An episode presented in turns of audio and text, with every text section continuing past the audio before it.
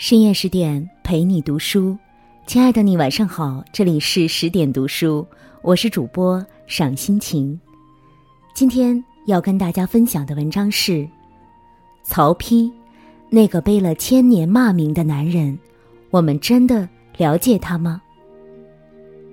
如果你也喜欢今天的文章，欢迎拉到文末给我们点个再看哦。那接下来我们一起来听。公元二二六年，大魏皇帝曹丕的生命走到了尽头。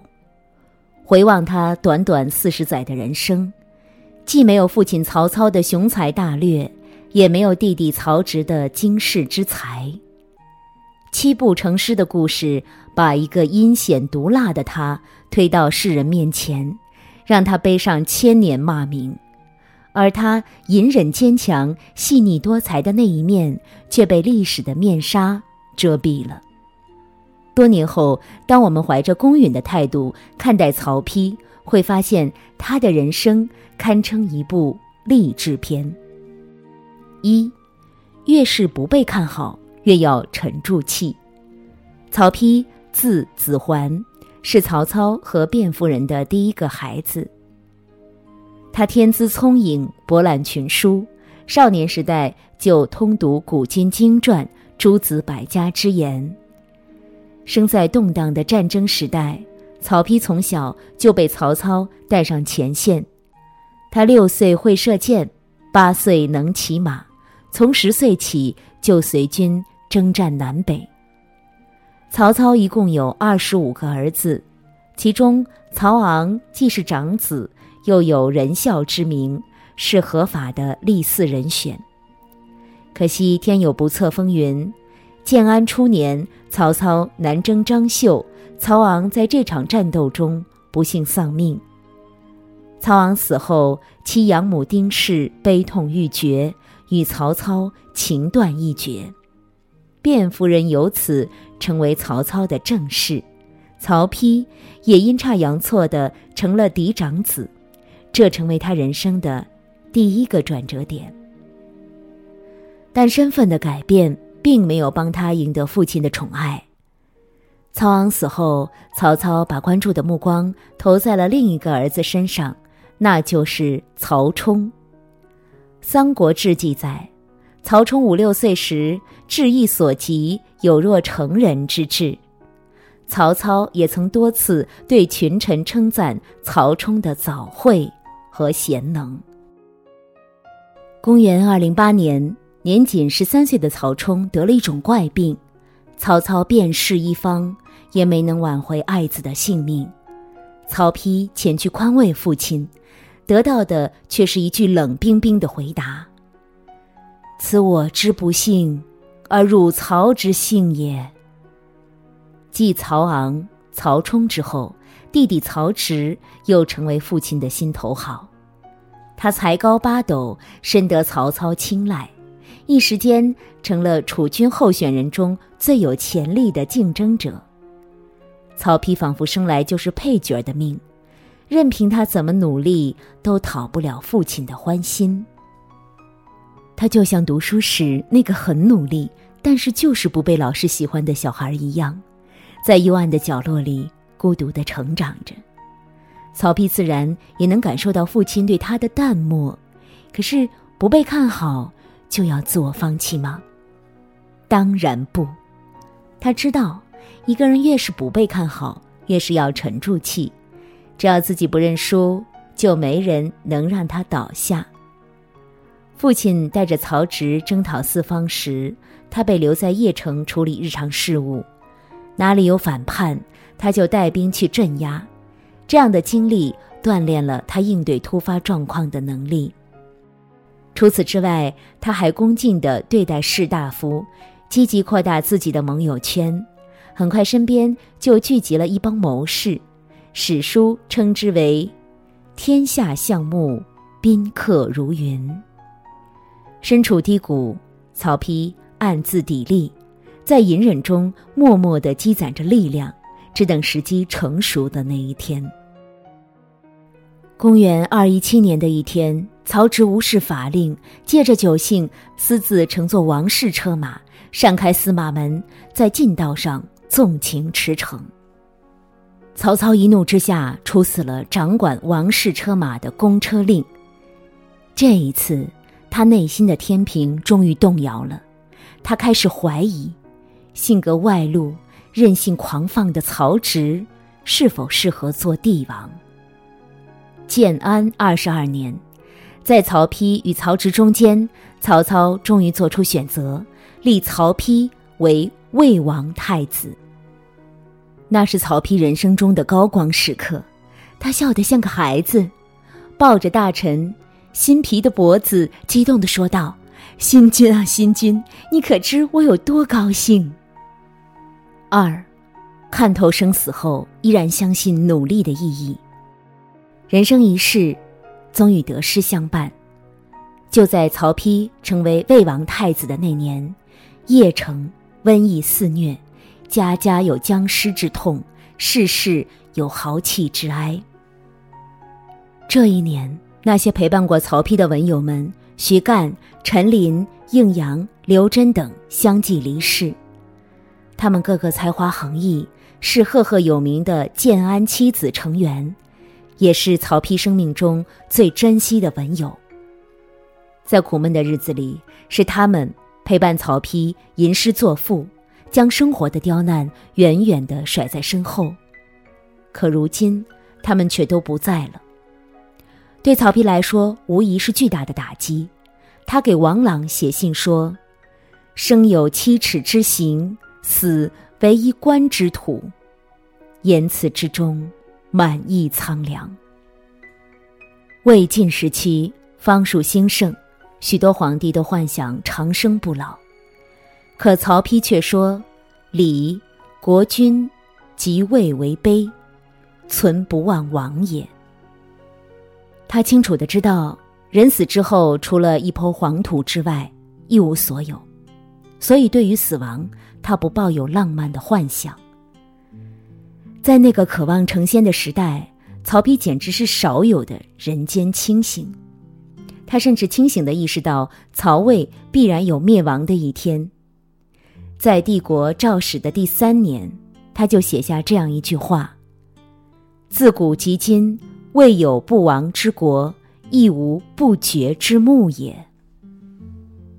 历代君王对于墓葬都十分重视，巴不得用天下所有宝物陪葬，而曹丕却不以为然，他反对厚葬，并嘱咐大臣：“我的棺材里不要放苇炭。”不要放金玉宝物，也不要效仿那些愚蠢的世俗之所为，因为保持尸体不朽是没有用处的。难能可贵的是，他在看透人终有一死后，并没有否定努力的意义。他明白，虽然所有人的结局是一样的，但每个人的人生体验却截然不同。正因为有了死亡。生命才显得珍贵，而这只有一次的人生，一定要做点想做的事，才算不虚此生。建安二十五年，曹操去世，经历了漫长的历次斗争后，三十四岁的曹丕走上了寿善坛。此时的他虽然正值壮年，却已历经沧桑，有华发之叹。即位后，他下了息兵诏。薄税诏、轻刑诏等一系列惠民政令，在他统治期间，北方地区重现安定繁荣的局面，曹魏国力进一步增强。旁人看来，他应该算实现了人生的最高理想，但只有他自己清楚，政治只是他生命的一隅，除此之外，还有更重要的使命等着他去完成。三，即使活在别人的阴影下，也要奋力向上。做世子时，曹丕心中就有一个文学梦，希冀将来有一天能立言来传名于世。他在典论中提出，文章是经国之大业，不朽之盛世。为此，他很努力的作诗写文。可是。天赋这种东西很玄妙，弟弟曹植可以在父亲建造的铜雀台上一气呵成，创作出《登台赋》，这让他望尘莫及。世人也总是拿他和曹植对比，得出的结论往往是，他不如曹植。南朝文学评论家钟嵘在诗品中评价曹丕的诗：“率皆笔直如偶语，言语之间是满满的嫌弃。”对于曹植，钟嵘则不吝赞美：“骨气奇高，辞采华茂，灿意古今。”似乎这些词语都不足以形容曹植那令人惊叹的文学天赋。至于曹丕，人们记得最清楚的，从来不是他在文学方面的造诣，而是他的阴险毒辣，为夺嗣位不惜残害手足，逼迫亲弟弟七步作诗。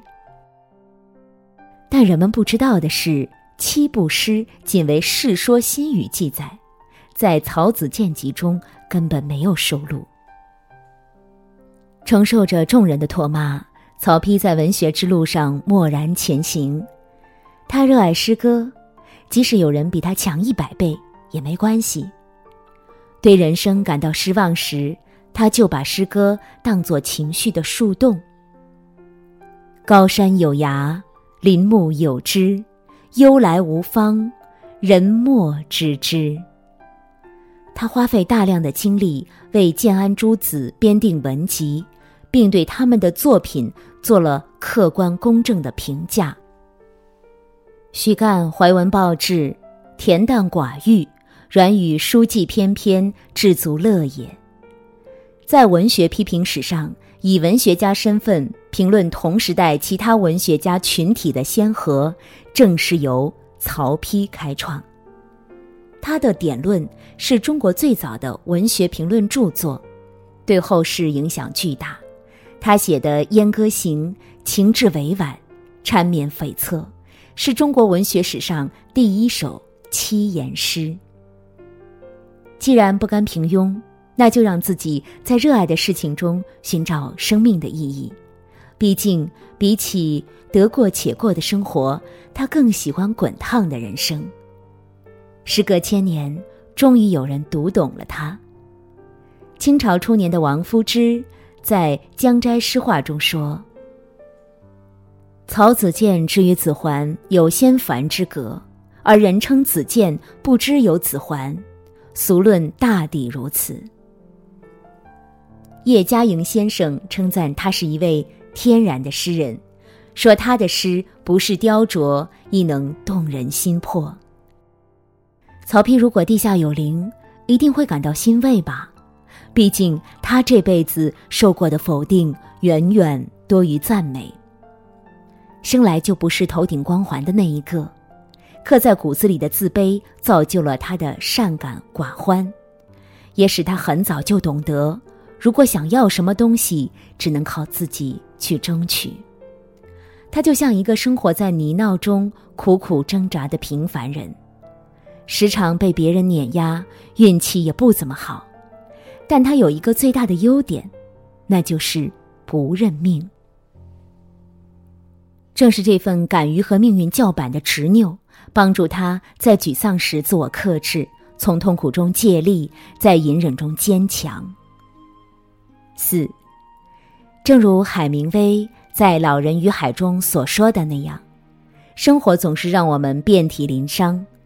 但到后来，那些受伤的地方一定会变成我们最强壮的地方。面对生活的种种刁难，我们不必慌张，更无需绝望。扛过了那些艰难的时光，终将迎来属于自己的高光时刻。到那一天，你会发现，你酝酿的所有改变，都会在时间的喂养下得以实现。人世间真正的敌人只有一个，就是我们自己。真正的强者只为不断超越自己而活，敢于拼搏，永不言败，不论结果。为您推荐有声书《老人与海》，长按识别文末二维码领取十点听书会员七天免费体验卡，畅听一千本优质好书，一起听书，遇见更好的自己。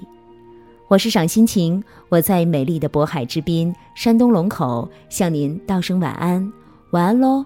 用我的声音让您安静而丰盈。